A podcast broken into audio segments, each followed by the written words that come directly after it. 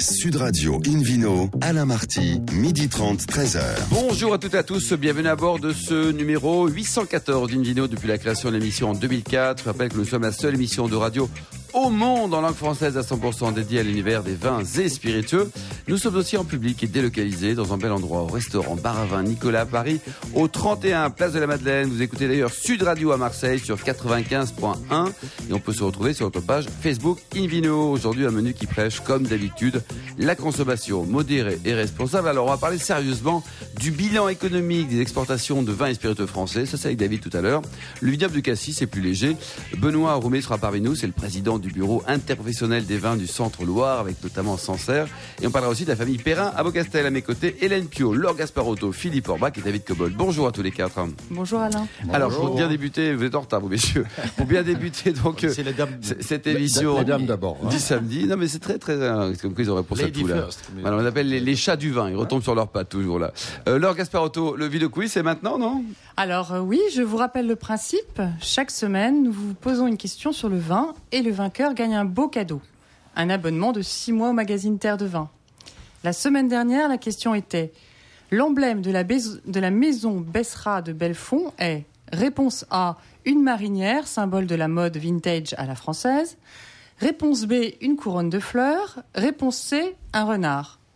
La bonne réponse était la A, une marinière, symbole de la mode vintage à la française. Yes. Et cette semaine, alors, Laure? Alors, la question de ce week-end.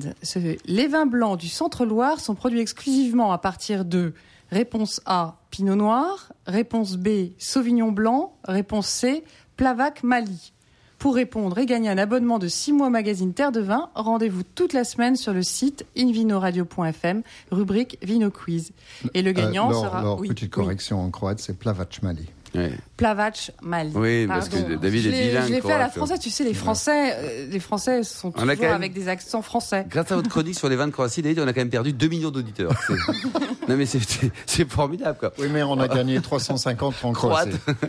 Euh, Merci beaucoup, Laure. Justement, David, vous qui cofondé l'Académie du vin de Paris, un mot sur l'exportation française en vin et spiritueux. Euh, Sommes-nous dynamiques?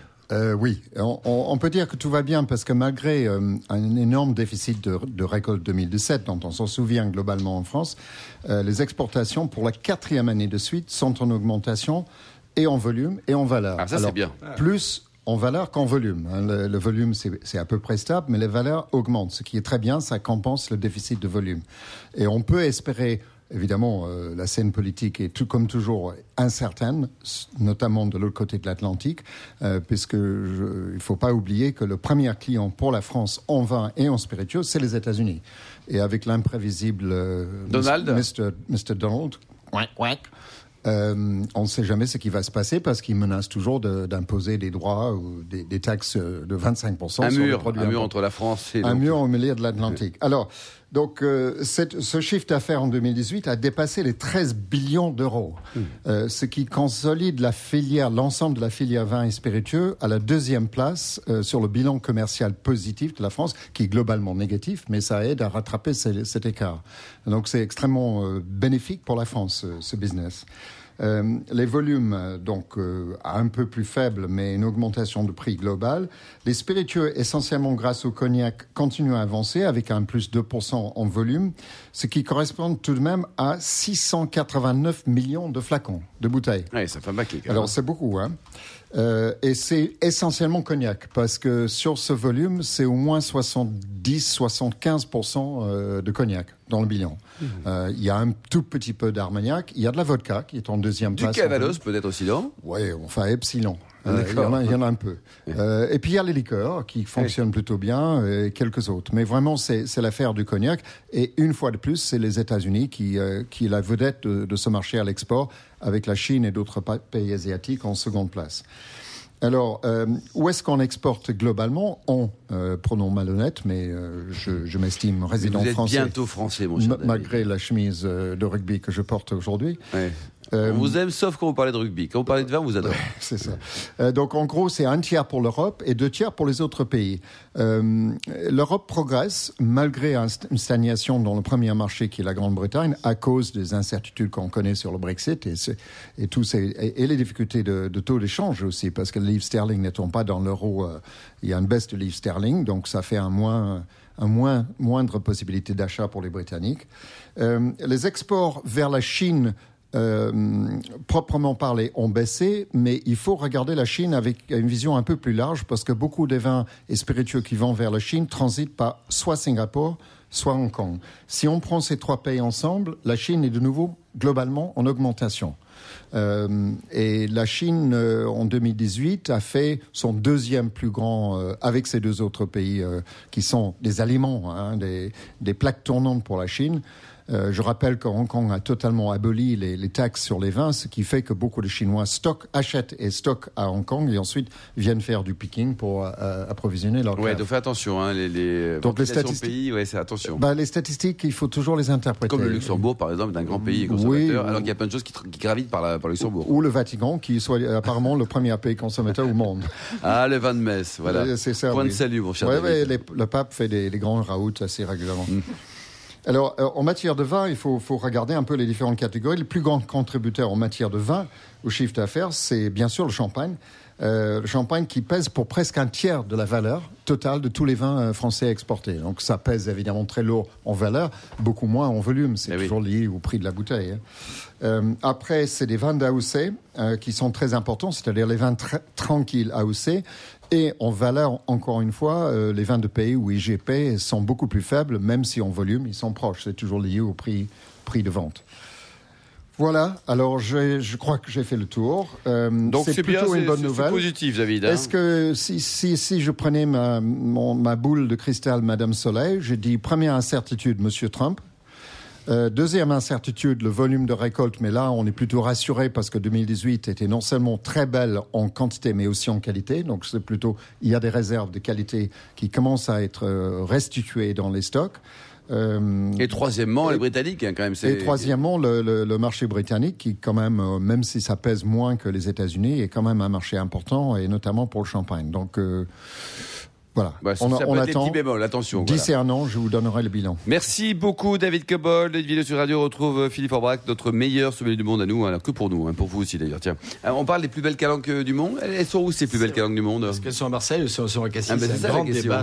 en tout cas, elles sont entre Marseille et Cassis, ça c'est sûr, entre le massif de, de Marseille vert et le, les fameuses calanques d'Anvaux, Porpin, Sugiton, etc., qui font le ravissement à la fois des, des, des touristes, mais aussi des gens de la région qui sont extrêmement fiers et à juste titre de ce parc national des Calanques. Il y a aussi un peu de vin Il y a un peu de vin. Ah, l'appellation Cassis fait, fait, partie des, des fleurons. C'est d'ailleurs l'une des plus anciennes appellations euh, érigées en France, puisque en 1936, en avril 36, lorsqu'ils ont créé, euh, enfin, lorsqu'il y a eu les premières appellations, mais Cassis faisait partie avec Arbois, avec Tavel, avec Châteauneuf-du-Pape, du premier décret d'appellation.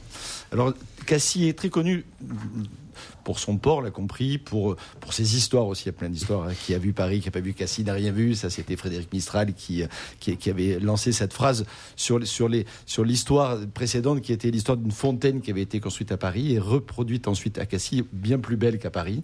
Et finalement, les gens qui venaient à Cassis disaient Mais c'est une fontaine qu'on voit à Paris, elle est belle. il fallait voir les deux. Voilà l'histoire de cette petite anecdote et de cette phrase qui fait euh, jaser beaucoup depuis, euh, depuis que Mistral a écrit son fameux livre Calendal qui, était, qui, qui, raconte effectivement l'histoire de cette belle région. Et Vous la connaissez cette histoire, elle Pêcheur hein choix de Cassis. Par cœur, quoi. Alors pendant très longtemps, alors le vignoble, comme toujours, surtout dans cette région-là, qui fait vraiment partie des plus anciennes régions qui soient, puisque le vignoble s'est développé à travers les phocéens, créé en Marseille, Cassis à côté, on peut imaginer que le vignoble s'est développé déjà dès cette époque-là. On est à 2600 ans donc d'histoire, et c'était 6 siècles ah avant Jésus-Christ. Euh, le, vignoble s'est donc euh, développé dans ce coin-là, on le sait depuis très longtemps. Euh, pendant, pendant très longtemps, c'était le cépage muscat qui était le, le cépage de l'appellation Cassis. On y faisait des vins donc très fruités, voire des vins doux à une certaine époque.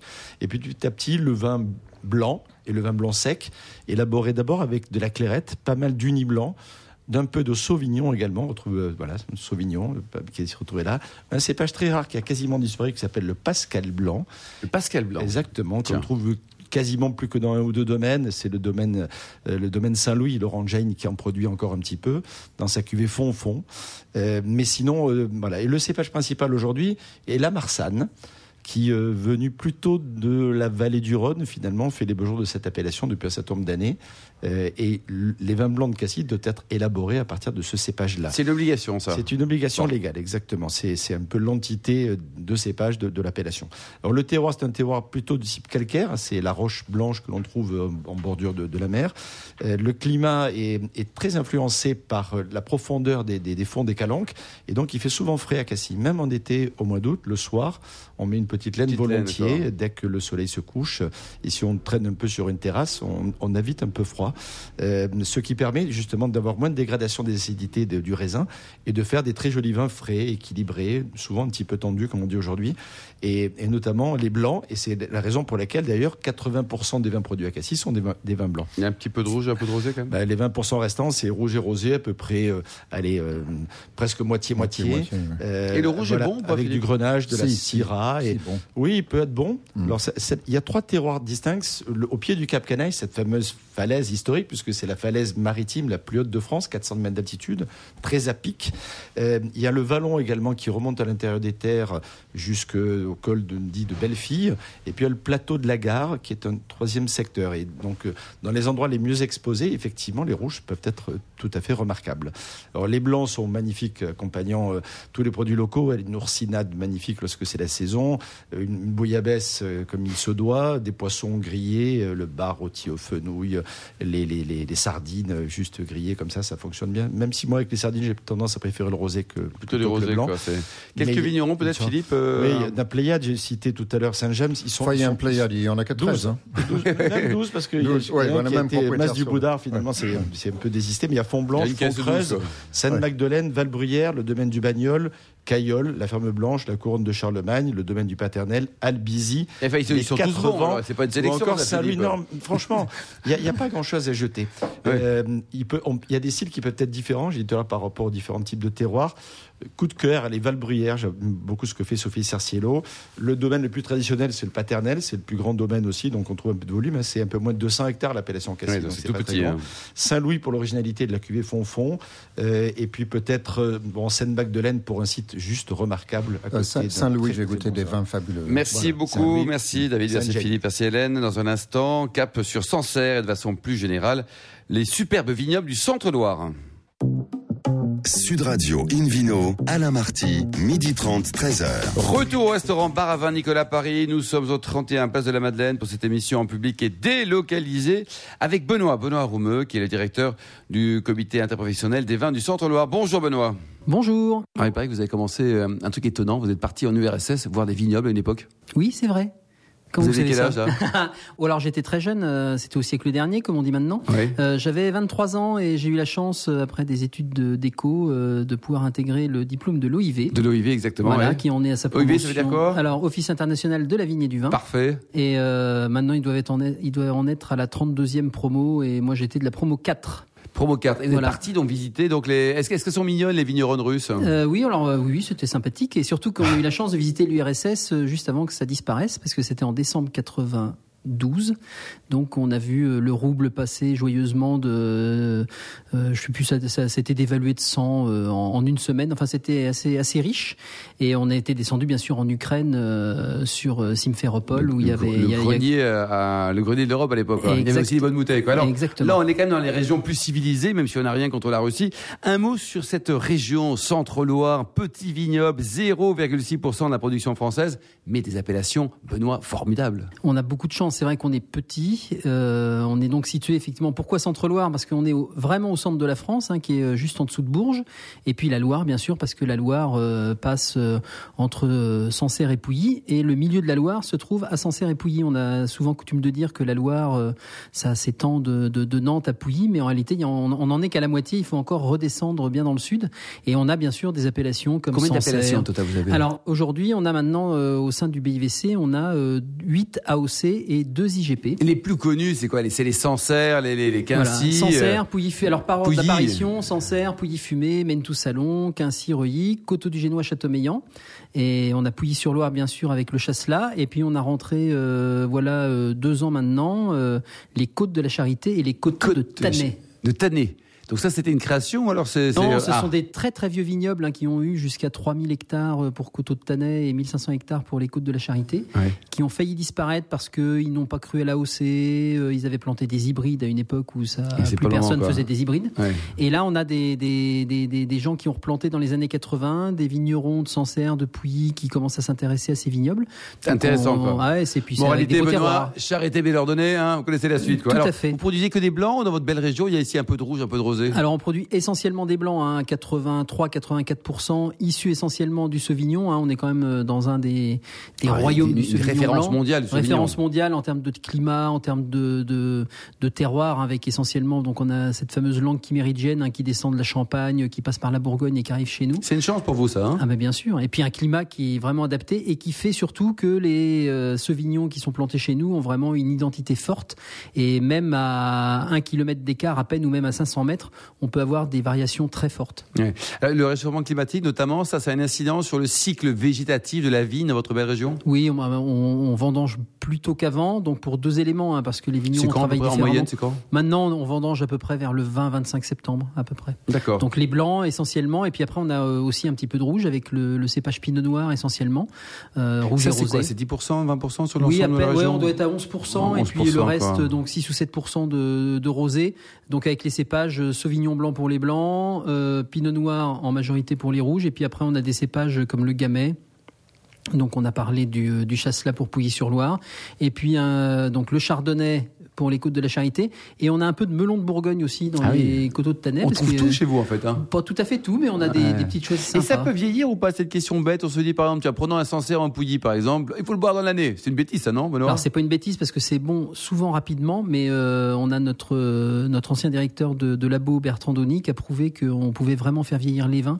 Et euh, en ce moment on goûte des Ça donne quoi donc un, un, Pouilly un peu âgé de 5 ou 10 ans là? C'est à côté miel, il y a un côté quoi? Alors tout dépend du millésime, c'est-à-dire qu'en fonction de ce qui s'est passé dans le millésime, on va avoir des évolutions qui peuvent être plus sur la truffe, comme les 96 par exemple, ou sur le côté un peu mielé, comme les, comme les 2002. Donc on a vraiment de belles variations. Et jusqu'à aujourd'hui, à la limite, euh, contrairement à ce qu'on pourrait penser, euh, on a quand même l'impression que nos blancs, alors euh, aujourd'hui, vieillissent mieux que les rouges. D'accord. Voilà, mais voilà, c'est comme ça. En tout cas, c'est une chance pour les amateurs de, de, blanc, quoi. Alors, le bio, est-ce qu'il a investi également au territoire, le bio? Complètement. On a été. Alors, le premier vigneron bio dans la région était à Sancerre. Euh, en, il a commencé en 1963 où il a été tout seul très longtemps.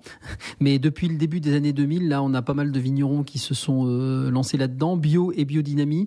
Et là, on est à peu près en, en certifié et en conversion, on doit être pas loin de 10% des C'est énorme, hein, on est Oui, et on est dans une région euh, qui est compliquée. C'est-à-dire que là, faut, faut vraiment. pas la tramontane pour chasser naturellement tout, toutes les maladies. Donc, faut être hyper pointu, faut avoir du matériel, faut avoir du personnel, euh, parce qu'effectivement, quand il faut traiter le dimanche matin. Ça se vend plus cher une bouteille de vin bio ou pas? Pas nécessairement parce que les gens qui sont passés au bio chez nous valorisaient. On est quand même dans des appellations qui sont relativement bien valorisées. Oui. Donc le, le, le fait de passer en bio n'a pas forcément fait une bascule aussi forte que dans que, que dans d'autres régions. Mais Alors vous êtes présent, vos vins, en tout cas de cette belle région aussi, dans, dans 140 pays. Le top 3 des pays importateurs des vins de cette région Centre-Loire Eh ben, États-Unis, Grande-Bretagne et Belgique. Hein. Les États-Unis qui montent depuis 25 ans euh, sans s'arrêter.